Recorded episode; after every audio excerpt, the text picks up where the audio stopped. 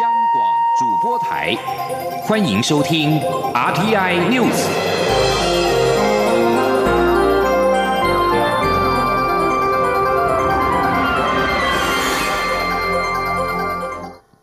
各位好，我是主播王玉伟，欢迎收听这节央广主播台提供给您的 RTI News 新闻。首先带您关注。行政院会今天通过内阁总辞案，行政院长苏贞昌在院会表示，从他上任至今已经是第四百八十七天，这段期间内阁团队认真负责，做出成绩。而在蔡英文总统的第二任期，有些首长因为生涯的规划，可能要暂时离开团队，相信大家都对这段日子的付出与努力留下深刻印象。苏贞昌也向内阁团队成员鞠躬敬礼，并且肯定内阁是最强团队。苏奎今天在行政院会率领内阁部会首长总辞，内阁成员依序在总辞公文签名盖章，由苏奎批示签成文稿，完成总辞程序。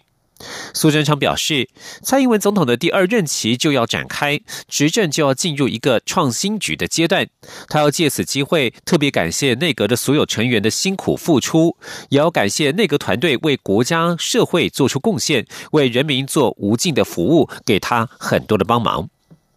而总辞之后，内组改内阁改组正式启动。国发会主委陈美玲今天给国发会的一封内部信指出，她刚刚正式被告知五二零之后不再续任国发会主委。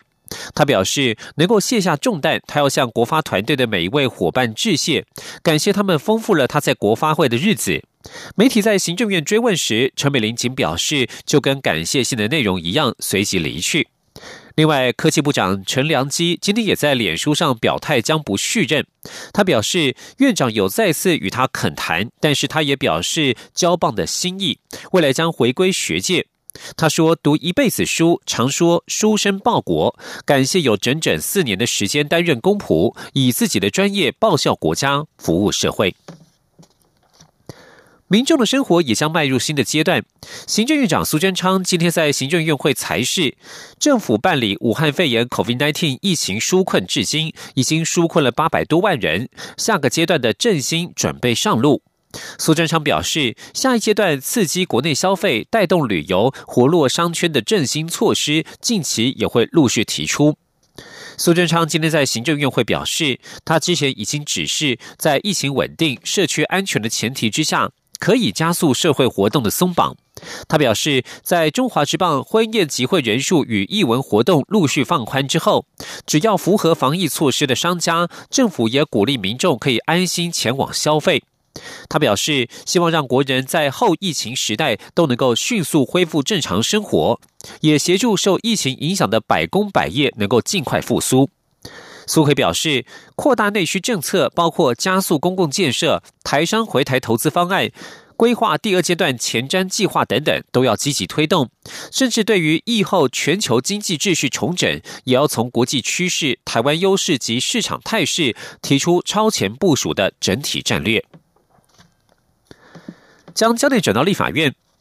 立院经济、交通等多个委员会今天继续连续审查前瞻基础建设计划后四年的经费是否。筹编预算案，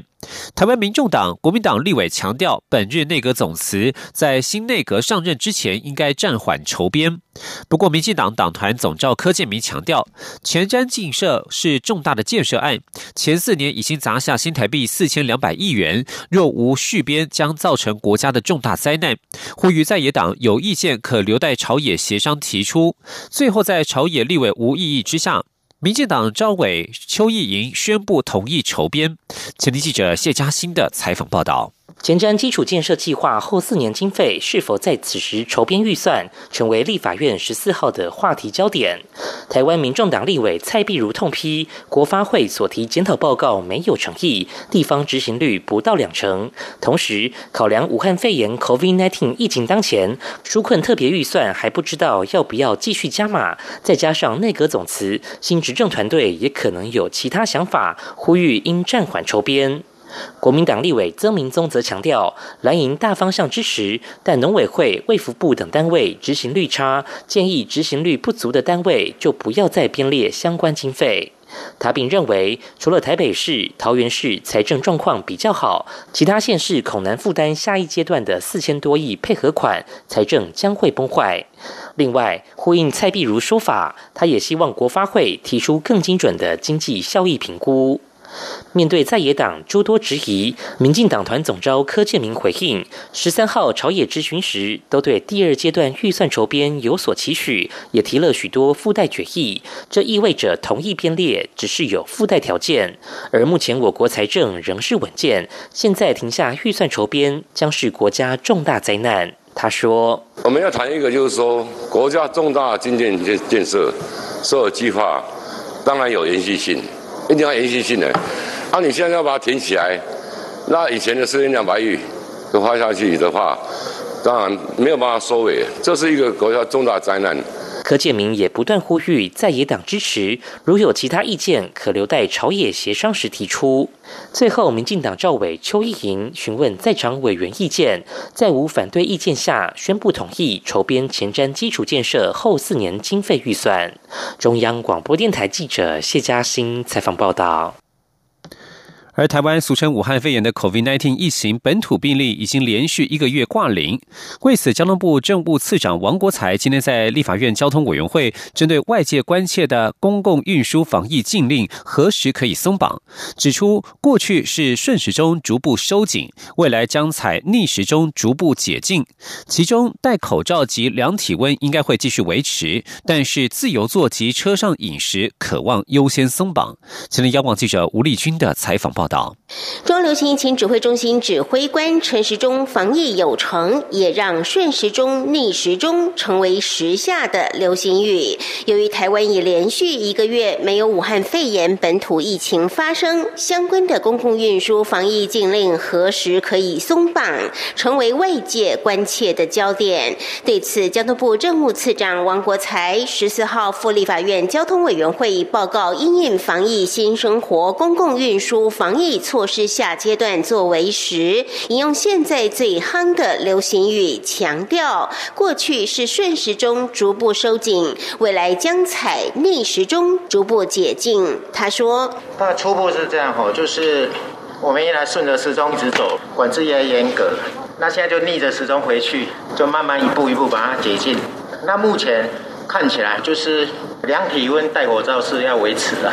然后自由做跟车上的饮食可能会先考虑。交木明天也会开一个呃，应应防疫新生活在观光跟公共运输上面的这个解禁的步骤，但是一切都要看中央疫情中心的决定。王国才也指出，交通部现在是超前部署，规划短中长期的防疫旅游、安心旅游和国际入境旅游。至于十五号的开会结果，将报中央疫情指挥中心评。估是否可行，再由指挥中心视疫情的发展，逐步开放，同意执行哪个阶段？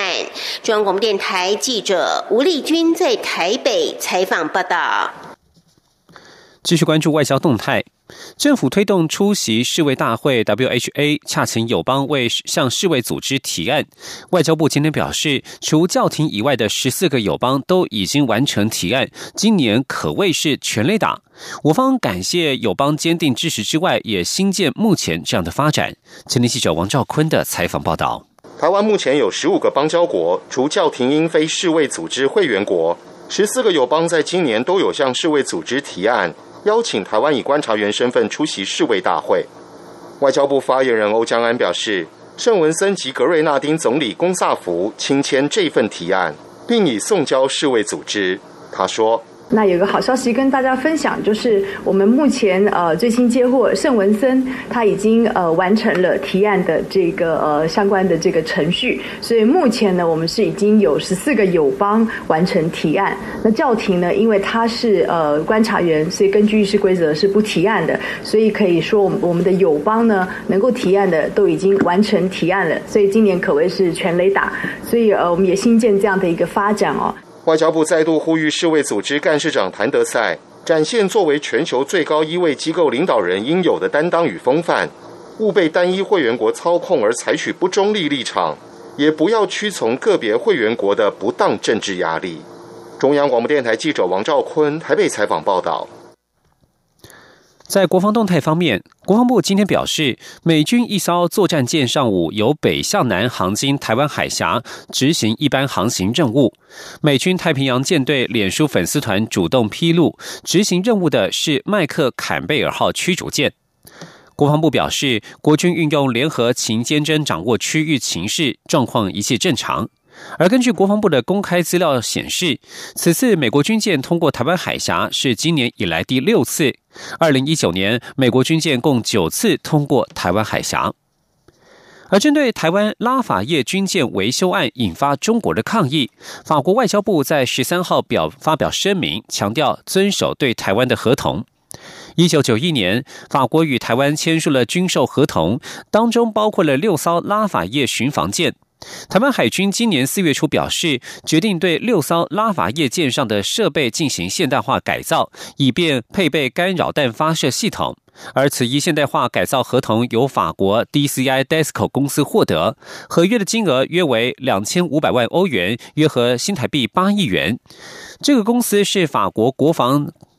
咨询公司的一个下属机构，而法国国防国际咨询公司又是法国国防部在海外的营运商。法国外交部长勒德里安在十三号发表声明指出，在一九九四年法中宣言框架之内，法国实践一个中国政策，继续呼吁海峡两岸进行对话。另外，法国也严格遵循与台湾缔结的合约承诺，自从一九九四年以来从未改变。在国际疫情的解除封锁措施方面。尽管美国许多地区为了避免许多进一步伤害经济，已经逐步开始重新松绑，但是面对俗称武汉肺炎的二零一九年冠状病毒疾病 （COVID-19） 新一波的病例，美国首都华盛顿哥伦比亚特区市长包塞十三号仍下令延长封锁措施。这项命令将原定十五号到期的在家防疫措施延长到六月八号。包塞在公告当当中表示，COVID-19 的每日新确诊案例数尚未下降，而且每日死亡病例数也没有减少。COVID-19 在整个特区的社区传染仍然广泛，包括临近华盛顿的马里兰州以及维吉尼亚州。虽然 COVID-19 的感染与死亡人数低于先前的预估，但特区并未符合重启的标准。究竟应该如何恢复正常生活，在美国引起不少的论战。美国总统川普和美国首席传染病专家福奇两人对于是否持续关闭学校意见全然不同。川普十三号在白宫表示，福奇最近呼吁重启要高度审慎的说法令人无法接受。福奇十二号在国会作证时表示，太快开放可能引发无法控制的疫情爆发风险。在美洲贸易战方面，美国总统川普十三号把去年五月签署的行政命令延长一年。该命令宣告，为了因应国家紧急状态，禁止美国企业使用对国安机构构成风险的公司所生产的电信设备，以此剑指华为等中国企业。川普这项命令援引了国家国际紧急经济权利法，该法赋予总统调整商业政策的权利，以应对威胁美国的国家紧急状态。英国媒体报道，由于英国让中国电信业巨擘华为参与五 G 通讯网络的建设，美国参议员考虑阻挠日后美军军机在英国的前沿部署，但是美国空军表示，近期计划没有变动。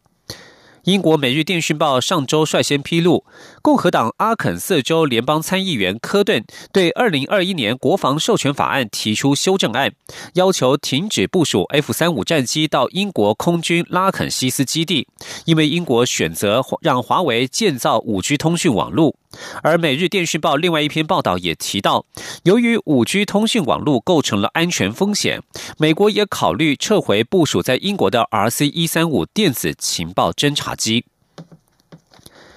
以上新闻由王玉伟编辑播报，稍后请继续收听央广午间新闻。我是中央流行疫情指挥中心社区防疫组组长何启功。为降低国内社区感染风险，请国人一起保持适当社交距离，室内一点五公尺，室外一公尺距离。正确戴上口罩后，则可免除社交距离限制。拥挤或密闭场所应全程戴口罩。在电梯内或用餐时，均应避免交谈。年假结束后，留意自己健康状况，如出现不适，记得戴上口罩，尽速就医，并告知旅游史。有政府请安心资讯机关署提。工。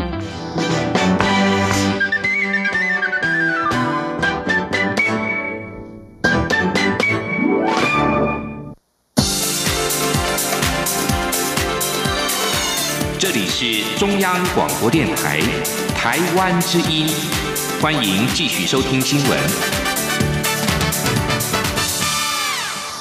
欢迎继续收听新闻，我是陈怡君。先来提供您财经方面的消息。俗称武汉肺炎的 COVID-19 疫情全球延烧，重创经济，何时能够见到景气复苏？中央银行总裁杨金龙今天在立法院财政委员会答询时表示，以目前来看，第二季仍然看不到。就他观察，景气复苏较有可能走 Nike 标志的勾形走势。他也透露，央行未来仍然会有降息的空间。记者陈林信宏的报道。台湾中央银行十三号标售两年期定存单新台币四百亿元，得标利率只有百分之零点三四七，不止低于市场预期的百分之零点三六，为历史新低，甚至还跌破四号发行的央行三百六十四天期定存单百分之零点三五二水准，罕见出现长天期利率低于短天期利率的倒挂现象。国民党立委曾明宗十四号在立法院财政委员会质询央行总裁杨金龙时指出，这是否代表外界预期央行有可能进一步降息？对此，杨金龙答复表示，十三号标售较多的是两家外商银行。至于外商银行不像本国银行正积极纾困放款，手上资金较多，当然也有可能是受到经济景气不好影响。至于是否进一步降息，杨金龙也表示，确实目前还有降息的空间。杨金龙说。如果说以台湾目前我们的操作利率一个月，我们来讲哈，就零点三四 percent 哈，基本上呢，应该是还有降息的空间了哈。但是呢，就是说这个我们还因为第一呃第一季呢，我们就已经降了一码，哦，那我们持续再来观察看看，好观察看看看国际其呃国际的啊啊其他的央行的啊的啊降息的情况是怎么样，还有我们本身我们的防疫的情况是怎么样，我们再。来做检讨。受到疫情影响，景气何时可以复苏？杨金龙也表示，以目前国际来看，第二季仍是恶化的。台湾虽然疫情控制好，但由于是小型开放的经济体，还是得看国外的情况。也就是说，第二季仍看不到复苏，未来景气呈现 Nike 标志的勾形走势较为合理。至于台湾今年 GDP 是否可能呈现负成长，杨金龙指出，根据最近二十二家国际机构和投资银行所做的调查认为，台湾今年 GDP 正成长的家数较多，有十三家。至于央行的预估数据，会在六月的第二季里监事会公布。中央广播电台记者陈玲信鸿报道。教育部在二零一一年发布中小学。国际教育白皮书经过了十年的推动，在今天推出升级版的中小学国际教育白皮书二点零版，预计以六年新台币十点九亿元的经费，推动三项策略及十三个行动方案，希望台湾学子将来能够具备彰显国家价值、尊重多元文化与国际理解、强化国际移动力以及善尽全球公民责任等四大核心素养。记者陈国维的报道。经过十年的推展，教育部宣布推动中小学国际教育白皮书二点零版，其程从今年起到二零二五年，首年投入新台币一亿元经费，之后逐年扩增预算，到二零二五年达到二点五亿元，累计六年共十点九亿元。教育部次长范训律表示，国际教育二点零致力将台湾中小学生培育为高素养、高素质的全球公民。全球公民要具备显彰自己国家价值的深。课的认知跟理解，另外他对多元文化跟国际理解要有充分的掌握跟素养的培养。第三个，我们要培养他很具备有国际的移动能力。第四个是具有全球公民的参与的能力。所以这个四个是环绕着新课纲为基础的国际教育的这个方向。中小学教育国际化专案办公室执行秘书邱玉婵指出，升级版的中小学国际教育白皮书将从融入课程。国际交流及学校国际化等三方面，持续精进学校本位国际教育计划，并推动教师及教育行政人员国际化培力认证，同时检讨修订聘用外。籍教师与招收境外生等国际化教育法规。另一方面，将建立三层级的国际嫁接机制，借由国际教育推动联盟、国际教育产官学民协力平台以及各县市国际教育资源中心，解决中小学向来缺乏国际联结窗口的问题。邱玉婵说，在近十年的推展下，相关政策已唤起学校师生对国际教育的重视。这次提出国际教育二点零版，教育部也收到美国、德国、日本、越南、法国、澳洲等国的驻台机构以及国外学校的祝贺。他也提到，升级版的白皮书列有十项执行指标及十项量化指标，教育部将逐年检视各项执行成效，并向国人提出年度成果报告。中央广播电台记者陈国伟台北采访报道。政治话题方面，立委王婉玉表态支持罢韩，全国公务人员协会荣誉理事长李来希因此拿王婉玉遭到杀害的女儿小灯泡来批评，引发众怒。高雄市新闻局长郑兆兴今天说明，高雄市长韩国瑜对此事的立场，不论政治主张为何，都不应该有这种二度伤害的言论。台北市长柯文哲则认为，即使政治对立，也不应该失去人性。记者欧阳梦平的报道。时代力量立委也是内湖杀童案受害者小灯泡的母亲王婉玉，因为在脸书上表态支持罢免高雄市长韩国瑜，遭到全国公务人员协会荣誉理事长李来希拿小灯泡的悲剧攻击，引发各界的挞伐。高雄市长韩国瑜十三号便在脸书贴文表示，无论政治立场有何不同，都不可以在家庭悲剧上撒盐。他并呼吁，不论是支持或反对罢免案的人都停止仇恨言论。高雄市新闻。局长郑兆新十四号受访时也再度说明韩国瑜的立场，表示不论政治立场如何，都不应该有牵扯家人或造成二度伤害的言语，言论还是要有一定程度的自治。郑兆新说：“无论政治立场是怎么样，哈，都不应该拿家庭的悲剧呢来伤口上撒盐，哈。尤其是市长自己呢，在过去的很多政治的抹黑里面呢，家人也无端的被牵扯其中，哈。所以他可以感同身受。无论怎么样呢，家人都不应该被拿来做成讨论的对象。”台北市长柯文哲十四号在市议会接受质询时，也被问到对此事的看法。他认为，即使在政治上对立，也不应该失去人性。他说：“政治上一定会有对立的哈，但是在对立当中，不应当失去人性，你知道哈？所以老实讲，这种示威对错太明显了，这一定会被整个台湾社会谴责的，这实在是 stupid 的。”柯文哲在进入议会前被问到是否认为李莱西的言论过于偏激时，更脱口表示把他送去地狱就好。中央广播电台记者欧阳梦平在台北采访报道。国民党今天表示，针对李来希不当的发言，经过党员检举，国民党考纪会根据党章的相关规定，已经做出先行停止党权的处分。至于是否撤销或者是开除李来希的党籍，将待正式召开考纪委员会议时再行议处。另外，全国公务人员协会今天发布声明指出，李莱西不当言论与该协会无关，将讨论是否撤销李莱西荣誉理事长一职。国民党主席江启臣今天上午接受 Pub Radio 广播节目专访的时候表示，国民党改革委员会两岸论述小组正在讨论未来党的两岸论述，其中该有的关键元素或者是方向都会讨论到，下个月就会提出政策建议。记者刘品希的报道。国民党在今年初大选惨败后，检讨党的两岸论述，改革委员会近来密集开会，凝聚共识。外界相当关注国民党是否会继续沿用九二共识。对此，国民党主席江启臣十四号上午接受广播节目专访时表示，不同的声音都有。九二共识是过去存在的事实，的确扮演角色并发挥功能，但从选举结果来看，必须加以检讨。小组会在下个月提出新的两岸论述。他说：“好，主席，所以你意思是说，呃，最快在一个月以内，国民党就会对于我们在六月份，六月份，那包含了到底对于九二共识这个名词怎么看待，还要不要继续使用？会不会是国民党的一个方针，也会给社会清楚的交代？”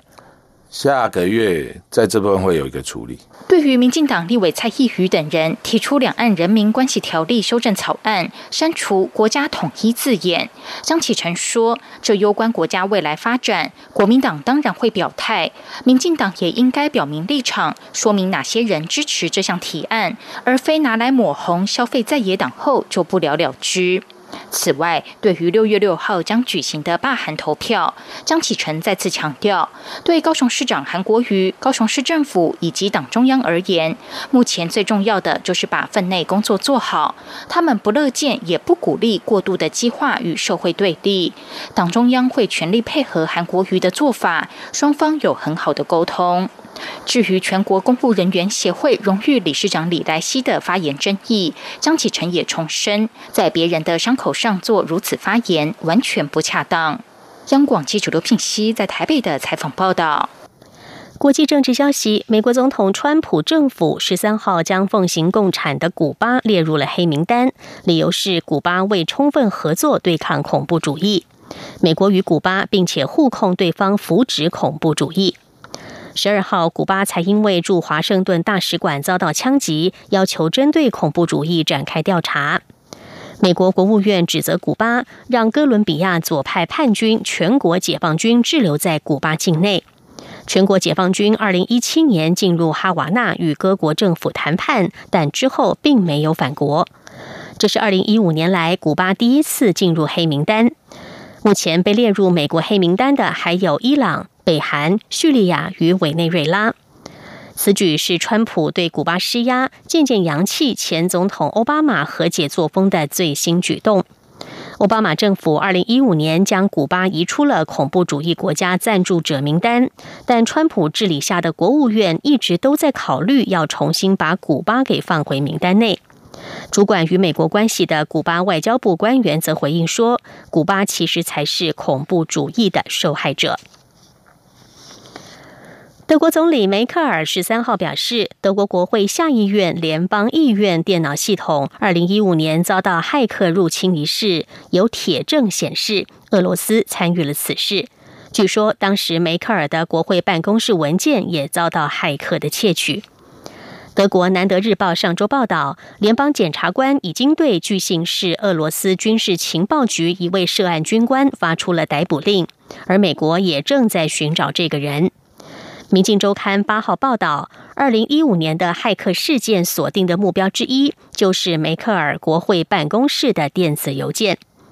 美联社报道，虽然检察官还没有证实相关的报道，不过梅克尔十三号接受国会质询，被问到了办公室资料遭到窃取一事时，回答道：“他很高兴调查行动目前已经进展到联邦检察官把具体涉案人列入了通缉名单中。”不过，俄国官员一再否认莫斯科当局涉及了2015年德国国会遭骇客攻击事件，称德方的指控是毫无依据。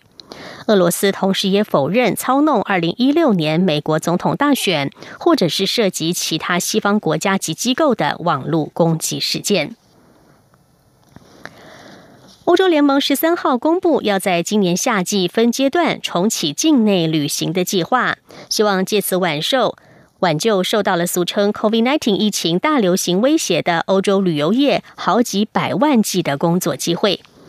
欧洲各国为了防疫而实施旅行禁令，已经对旅游业产生了毁灭性的影响。欧洲各个航空公司被迫裁掉数以万计的员工，对整个欧盟至关重要的旅游业占了欧盟区域内生产毛额的百分之十。尽管重新开放边界的决定权是掌握在各国政府的手中，但是欧盟仍然敦促二十七个成员国要采取协调一致的方式来解除边界管制。欧盟提出了一个三阶段的办法，首先要从目前禁止大多数不必要跨境旅行的现况开始。到了下一个阶段，欧盟希望处于类似疫情阶段，而且状况改善中的各国和各个地区之间边界管制也能够解除。最后阶段则是所有疫情相关的边界管制都会被取消，欧洲全境的旅行将再度被允许。目前正值 COVID-19 的大流行，而美国洛杉矶最负盛名的音乐圣地好莱坞露天剧场宣布要取消2020年整季的表演节目，这也是九十八年来的第一次。以上 T I News 由陈义军编辑播报，谢谢收听。更多的新闻，欢迎您上央广网站点选收听。我们的网址是 triple w 点 r t i 点 o r g 点 t w。这里是中央广播电台台湾之音。